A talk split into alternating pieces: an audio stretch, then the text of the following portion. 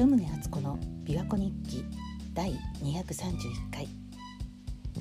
今日は2022年8月15日終戦記念日です。このところ空は雲に覆われてすっきりしなくて、まあ、たまに雨が降ったりして湿度も高くて気温は少しマシになってるんですけどやっぱり暑いです。世の中はお盆休みだからお出かけしている方も多いのでしょうけど私は遠出をすることもなく過ごしています。琵琶湖も対岸も雲と同じ白いもやの中でたまに船が見えています。さて前回お話ししたんですけどオンライン勉強会で知り合った年上の女性と先日リアルで会ってきました。まあズームで毎週のように顔を合わせていたので全く初めて会ったという感じもしなくてもうすぐにお話が弾んで気が付いたらもう何時間もおしゃべりしてたんですよね。本当に久しぶりにリアルで女同士のおしゃべりができたので私はなんだかとってもすっきりしたんですけどでその方は、えー、おそらく70代半ばぐらいかなと思うんですがこの年代の方には珍しくバリバリのキャリアウーマンだったんですよね。それもクリエイティブ系のお仕事ででやがてそのそういうお仕事をする人たちを養成する教育者としても活躍されたそうです多分そのクリエイティブなお仕事は個人としてフリーランスとしてやってらしたんじゃないかと思うんですがやがて教育者として学校を任されたり最後は自分で起業したりと、まあ、本当いろんなことを経験されたようです。なので、まあ、アーティストの一面もあれば経営者の一面起業家の一面教育者の一面もあるというまあ本当普通のキャリアウーマンとは一味も二味も違うお話を伺いましたですごく大きなお仕事を任せられたことも多々あったようでだからなんかすごく華やかな世界にいらしたんだと思います。その業界ではきっと有名な方だったんでしょうし普通の人が聞いたら本当成功者とみなされる方だと思います。ただでも現実的にはその仕事で人財産築いたわけではなく経済的に別にもちろん裕福だとは思うんですがめちゃくちゃ裕福になったわけではなくでもすごく楽しかった。仕事の経験がたくさんあって。でいろんな分野にまたるまたがるすごい人脈があってそれがその方の大きな財産となっているみたいでした。本当にあちこちにいろんなネットワークがあってでその方自身も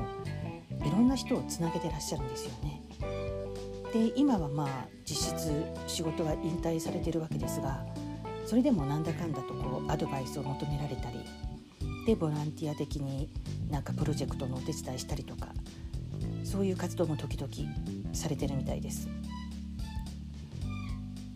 若い時の仕事ぶりを聞くと本当にものすごくて、まあ、普通の人が見たら苦労の連続と思うような状況もあったようなんですけど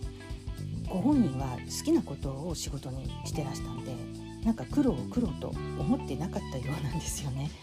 だからすごく大変だったんだけど楽しかったんだそうです。で話を聞いてると多分その目先の利益てか自分の利益のためじゃなくてその業界のためにとかこの業界に関わる人たちのためにっていう思いでお仕事をされていたようでだからまあ個人的には裕福にはなっていないんだけども結果的に今豊かな気持ちに満たされて過ごしてらっしゃるんだなっていうことが分かりました、まあ、これまで私も身近なところで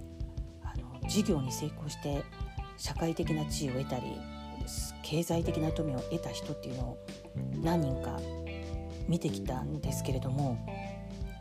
でも大きな成功には代償が伴うというかやっぱり何かこう無理をして頑張って成功しているとどこかに歪みが出てしまって気が付いたらその成功の裏で家庭内ですごい問題が起きてたとかそういうパターンに陥って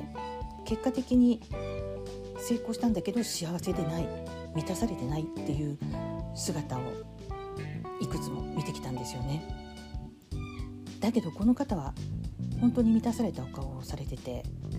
まあ、ほぼ引退された今もまだなんか意欲は全然衰えてなくて人生についての意欲が衰えてなくて、まあ、仕事とは関係ない別のいろんな分野のことをこれから知りたい学びたいってなんか子供のように目を輝かせておっしゃるんですよね。その今まで仕事一筋だったからそれ以外のこといっぱい知りたいってでそもそもなんでこの方と会うことになったかっていうと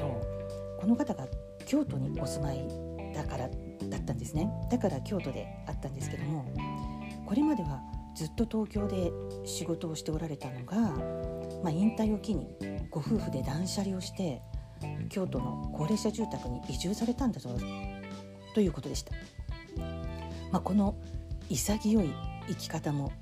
素敵だなって感心しました何歳になっても新しい世界に飛び込んでも新しいことを学んだり新しい人と出会って